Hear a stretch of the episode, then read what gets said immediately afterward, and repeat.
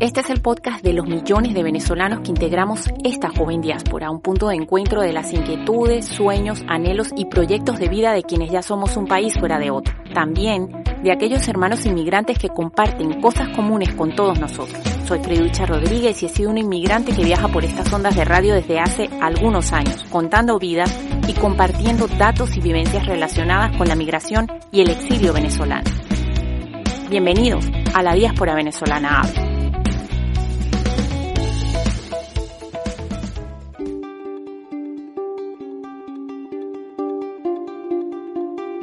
España ya atraviesa su sexta ola por COVID-19. Se desarrollan vacunas, se administran dosis adicionales, ya existe un antiviral desarrollado por la farmacéutica Pfizer llamado Paxlovid, pero cabe preguntarse ¿qué hemos hecho mal o qué seguimos haciendo mal para que la curva no se aplane del todo? Y esto termine siendo una enfermedad como la gripe, como la gripe que conocemos de toda la vida. Llegaremos a ese escenario en los próximos años. Rafael Bengoa, experto mundial en gestión de sistemas de salud, uno de los ex asesores del expresidente americano Barack Obama y escritor, entre muchas otras cosas, de publicaciones en revistas científicas como The Lancet, será nuestro compañero de vuelo por estas ondas de radio. Comenzamos nuestro vuelo. Bienvenidos a bordo.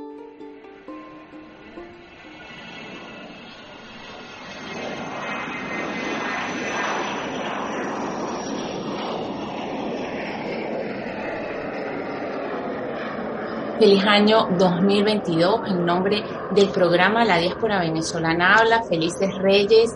Y bueno, hoy abrimos formalmente con este programa nuestro año de radio y como no podía ser de otra manera, lo haremos hablando de COVID, precisamente porque eh, la incidencia aún en España es muy alta y, como no, también en el País Vasco ha sido uno de los lugares de España, una de las comunidades autónomas que ha estado a la cabeza y para ello tenemos desde ya con nosotros como invitado al doctor Rafael Bengoa, un experto mundial en gestión de sistemas de salud y una fuente, tengo que decir, muy reputada y consultada en cuanto a este tema, el COVID-19, no solo en España, sino a nivel mundial y quien nos ha acompañado desde la primera ola. Bienvenido, doctor, a la diáspora venezolana habla. Encantado de estar con vosotros. Gracias por invitarme. Eh, nosotros queremos abrir este año haciéndole un montón de preguntas, pero como siempre orientadas a informar a la ciudadanía más que a crear matrices de opinión. Le agradecemos nuevamente que nos ha acompañado desde la primera ola, aclarándonos cuestiones importantes que nos planteamos los ciudadanos de a pie en torno a este virus. Y bueno, como dije en el preludio de esta entrevista, la incidencia por esta enfermedad sigue siendo alta en lugares como el País Vasco a la cabeza en más de una oportunidad en número de casos. Ahora por esta variable Omicron, menos mortal pero más contagiosa que Delta. ¿Qué ha pasado? ¿Qué hemos o qué estamos haciendo mal, doctor?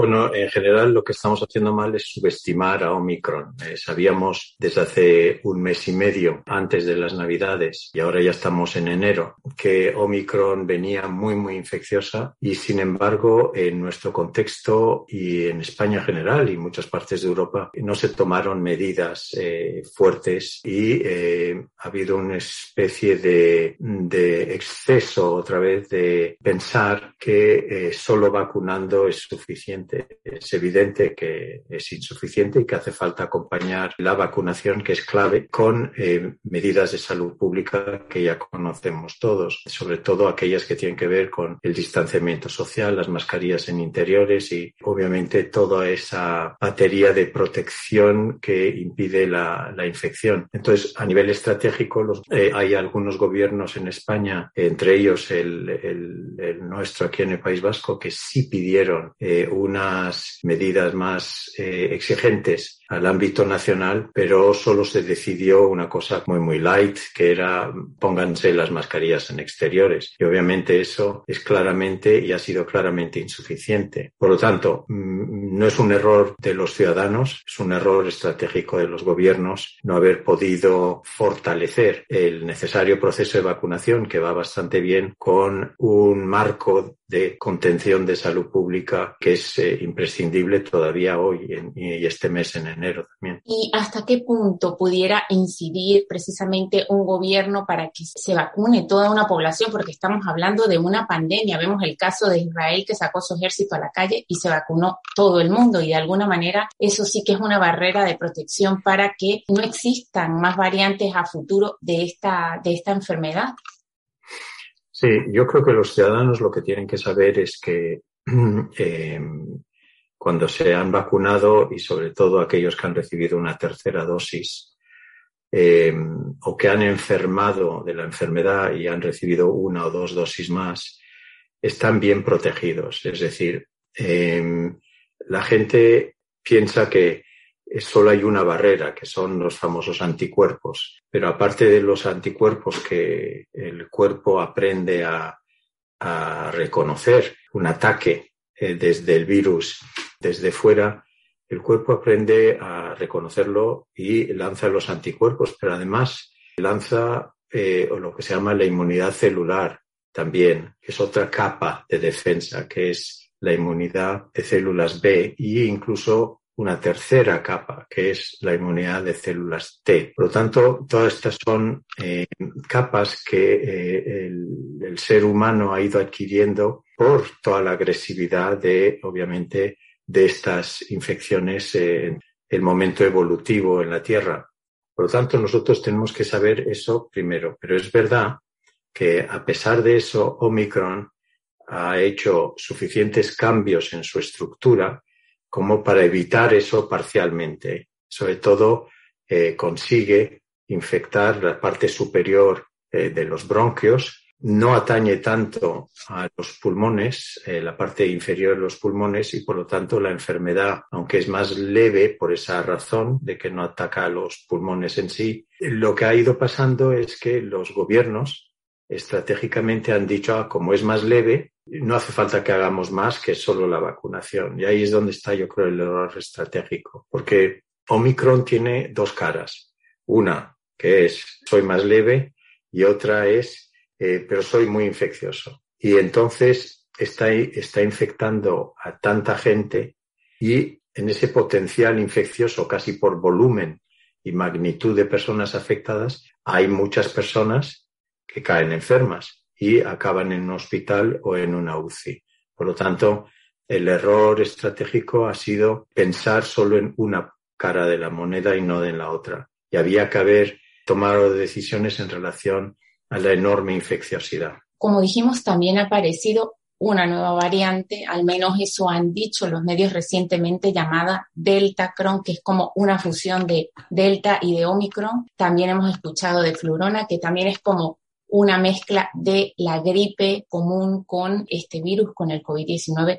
¿Cuántas variantes más vamos a tener? Nos preguntamos todos los ciudadanos y también nos preguntamos si en algún momento saldremos de esto, pudiéramos ver que esto se convierte en una endemia, por ejemplo. Todavía no estamos en fase endemia. Endemia quiere decir que ya estamos en una situación estable durante muchísimos meses en las que tenemos bajo control un virus de cualquier variante, que lo tenemos bajo control eh, suficiente tiempo como para decir, bueno, no lo hemos erradicado, pero lo tenemos bajo control con las medidas, las vacunas, etcétera. Ese momento no ha llegado en España y eh, prácticamente en ningún sitio. Por lo tanto, no estamos aún en fase endémica y yo creo que lo que debe saber ciudadano es que esto no acaba como un bombardeo y de repente el lunes ya no hay eh, y pasamos a fase endémica y lo tenemos bajo control.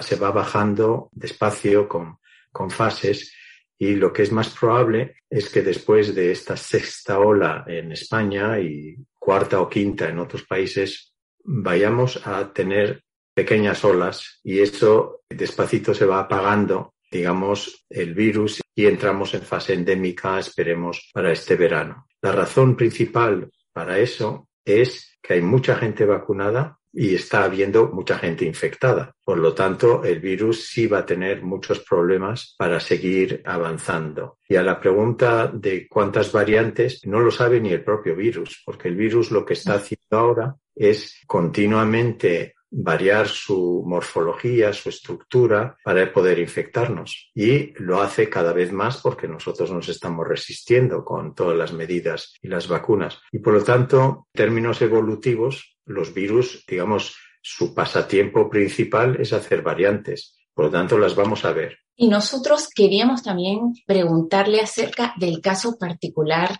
de Madrid. Madrid fue el Wuhan español en la primera ola y vimos cosas como las campanadas en la Puerta del Sol y nos preguntamos si realmente Madrid tiene el número de contagios que reportan los medios de comunicación o también es un manejo mediático que se está haciendo, porque yo particularmente regresé de Perú, donde también estuve haciendo entrevistas. Principios de diciembre vi muchísima gente en la Puerta del Sol, en estaciones como Callao, y me preguntaba, ¿realmente nos estarán diciendo la verdad con respecto a Madrid o lo conversamos en, en alguno de estos encuentros que hemos tenido, Madrid en la primera ola de alguna manera pudo haber alcanzado una inmunidad de rebaño.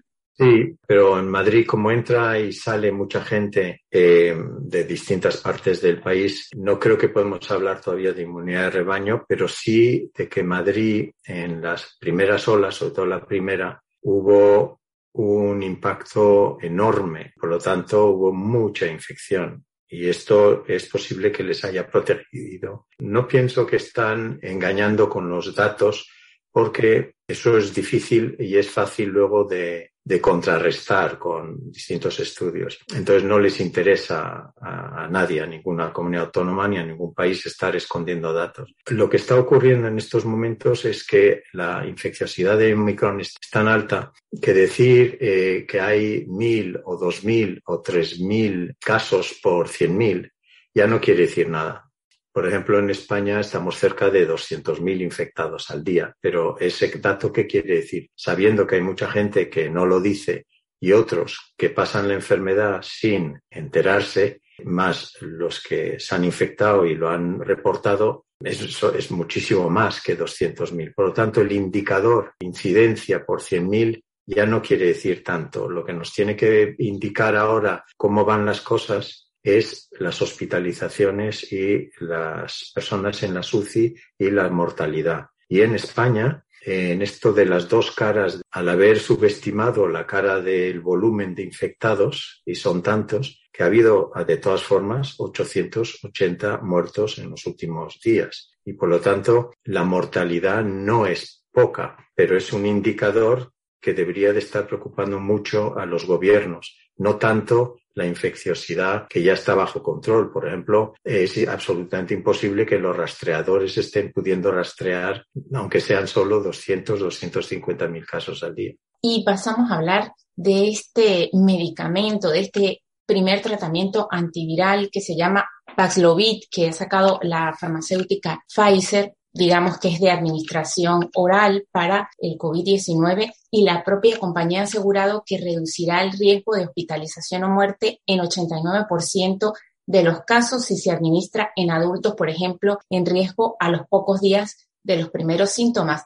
¿Usted cree que ese medicamento ya estará pronto en España y que nos ayudará de una vez por todas, por supuesto, con la correcta administración de las dosis que hacen falta de vacunas, digamos, a, aplanar esa curva, a, pasar esta página en esta pandemia? Sí, yo creo que sí. Yo creo que nos va a ayudar a cambiar la trayectoria de la pandemia, ese medicamento, más las, obviamente las vacunas y las medidas que se están tomando. Ese medicamento todavía no lo tenemos entre nosotros, por lo tanto, los que se van a infectar en el que es el probable peor mes, este mes de enero, que se está infectando medio país, también en, obviamente en otros países está ocurriendo lo mismo. Al no disponer de ese medicamento ahora, no es una de las herramientas que podemos usar con los enfermos, pero esperemos que se acelere el proceso de aprobación, que eh, se pueda acceder a ese medicamento muy, muy rápidamente y así cualquier persona que esté infectada, yo diría en marzo, en abril, pudiera estar tomando ese medicamento en los primeros cinco días de síntomas. Yo creo que eso hará acelerar hacia una fase endémica, pero desgraciadamente no está coincidiendo el acceso a ese medicamento, que sí existe, con el eh, peor momento de la sexta ola, que es este enero principios de febrero. Y quería también preguntarle acerca de las vacunas españolas. Hablamos de vacunas que incluso no se van a administrar eh, vía, como hemos visto en los canales de televisión, en el brazo intramuscular, sino que estamos hablando incluso de vacunas que se van a administrar por la nariz? ¿Cuál es el estatus de esas al menos tres vacunas que hemos escuchado que están eh, trabajando dos o tres grupos de científicos en España? Tiene buenas perspectivas, sobre todo de que parece que una o dos de esas vacunas son lo que se llama esterilizantes, es decir, no solo neutralizantes. Para que la gente lo entienda, neutralizante quiere decir que uno se infecta, pero luego eh, la vacuna hace que esa enfermedad sea más leve. Eh, eso es neutralizante después de ser infectado. En cambio, una esterilizante ya es una vacuna que ya es más como un escudo que no permite al, al, virus infectarte. Y esto es importante porque es dos de esas vacunas españolas y seguro que otras de otros países esperemos que sean también esterilizantes. Pero todavía estamos poco lejos. Eh, no se espera disponer de esas vacunas hasta este verano que viene. Y usted como científico, como médico, como una de las voces más críticas en cuanto al manejo que se ha dado a no, no solo gubernamental, sino a nivel sanitario de esta pandemia, ¿qué llamado hace? A mí me llama supremamente la atención. Estuve en Perú, vi cómo la gente acudía de manera bastante masiva a vacunarse. Vemos países que ni siquiera tienen la esperanza de que les llegue la vacuna y vemos en Europa casos como los negacionistas que teniendo la vacuna no se la administran y que desgraciadamente muchos han fallecido o muchos están en cuidados intensivos. Vemos el caso del tenista Djokovic que es negacionista, eh, que ha usado esa arma como ese discurso como un arma, digamos que política para saltar la normativa que, que establece un país, por supuesto, para personas que no son de ese país y porque estamos en una pandemia. ¿Qué llamado hace a las personas en cuanto a la vacunación? Bueno, la, digamos, las negacionistas existían antes, eh, obviamente, del COVID. De hecho, hay ejemplos eh, y cerca de aquí, en la zona sur de Francia, hubo un grupo de padres eh, que eh, resistieron a la vacuna del sarampión y hubo siete niños muertos por sarampión en esa zona. Es decir, en cuanto uno deja de vacunar poblacionalmente, colectivamente, a un grupo de personas en una zona, el virus eh, vuelve a tomar aire. Esto es muy, muy importante porque de momento estamos controlando a muchísimos virus de forma endémica gracias a las vacunaciones que les damos a los niños y a algunos mayores. Por lo tanto, esos negacionistas ya existían. No nos tiene que sorprender demasiado de que con esta, que es mundial y global, hayan encontrado voces como la del de este tenista, voces en los medios de comunicación, voces en, en, los actores y en los cantantes. Y estas personas han hecho obviamente mucho más daño que bien, porque eh, el razonamiento de estas personas es eh, un razonamiento individualista. Pero creo que muchos no han entendido que para controlar estas enfermedades uno tiene que estar razonando como persona también a nivel colectivo, a nivel de qué es lo que protege una colectividad, un pueblo, una nación. Y por lo tanto hay algo de no entendimiento y hay mucho, obviamente, de egoísmo en esas personas. Finalmente, para cerrar esta entrevista, yo también quisiera preguntarle qué lecciones tenemos que terminar de aprender como especie y como ciudadanos para salir de esta ola y que hayan olas, como usted lo dijo, más suaves que las van a ver, pero que, que no sea esto como lo que estamos viviendo Yo creo que este tercer año en el contexto español va a ser mejor que el año pasado, este 2021, y ese ya fue, gracias a la vacuna y a otras medidas, eh, mejor que el primer año. Por lo tanto, vamos a, mejor, pero como he, comentado antes, esto no se para nunca como un bombardeo, se para despacito eh, y actuando y con buenas estrategias. Para eso hace falta que el ámbito político actúe de forma más proactiva activa y no tan pasiva. De momento, en nuestro país, el gobierno da la sensación de ser un observador pasivo de, según cómo se van desencadenando las infecciones. Y usando un ejemplo muy concreto, las decisiones de qué es lo que había que hacer con los colegios solo se tomó antes de ayer. Eh, y obviamente ni los colegios, ni los profesores, ni los padres, ni los propios niños se pueden organizar de antelación. Por lo tanto, es un ejemplo, entre muchos otros, de verlas venir en lugar de estar actuando proactivamente. Por lo tanto, la lección principal, la primera es esa. La segunda que quisiera comentar, Ana, es que la, va a haber más variantes, pero también va, va a haber más virus. Es decir, en términos evolutivos, eh, los virus van a seguir saltando del mundo animal al mundo humano. Estos virus que son simplemente un síntoma de cómo estamos tratando el planeta, no son la causa de lo que nos pasa. Si de hecho, como hemos tratado mal el planeta, los virus están, eh, digamos, preparándose continuamente para pegar el salto desde el mundo animal al mundo humano. Y obviamente tenemos que intervenir sobre esa faceta de medio ambiente rápidamente porque cuanto más intervengamos sobre esa, más controlaremos los futuros virus que nos vienen encima. Y por lo tanto, a recordar que esta pandemia es solo un síntoma de cómo tratamos al planeta, no al revés. Por tanto, lo hemos creado nosotros mismos. No me queda nada más que agradecerle por esta excelente conversación, como siempre, como lo dije también al inicio de esta entrevista, nos ha acompañado desde la primera ola, siempre aportándonos datos e información relevante, sobre todo para saber qué hacer, para saber cómo actuar, digamos, en esta pandemia que nos agarró a los ciudadanos también un poco desprevenidos y agradecerle por esa excelente reflexión que ha tenido acerca del planeta, del daño que hemos hecho al medio ambiente, tal vez como también lo conversamos en algún momento con nuestros sistemas productivos con nuestro consumo como individuos que también afecta al planeta y esperemos, bueno, que hagamos esas, esas tareas, como decimos en venezolano, o que cumplamos con esas obligaciones ciudadanas como españoles, nosotros que vivimos en este país. Así que no me queda nada más que invitarle nuevamente a mi programa, decirle que las puertas de mi programa están abiertas para otra oportunidad y agradecerle por todos estos consejos. Muchísimas gracias, Ana Rodríguez. Me gusta mucho tu programa y te felicito por el, el alcance y el contenido que proyectas. Muchas gracias. Gracias, muchísimas gracias a usted y hasta pronto.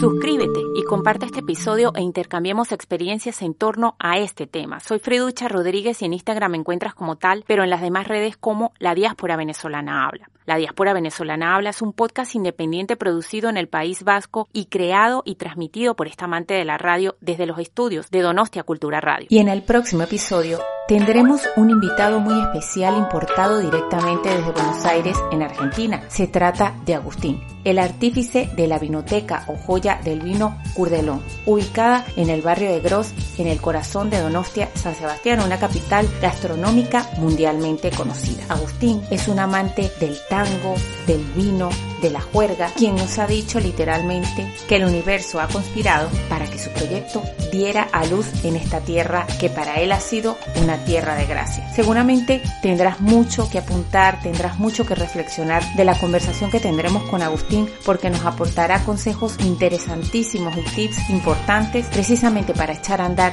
esa idea, llámese un podcast ahora que estamos en la radio, llámese un gimnasio de CrossFit, llámese un market. Así que les esperamos por estas ondas de radio la próxima semana.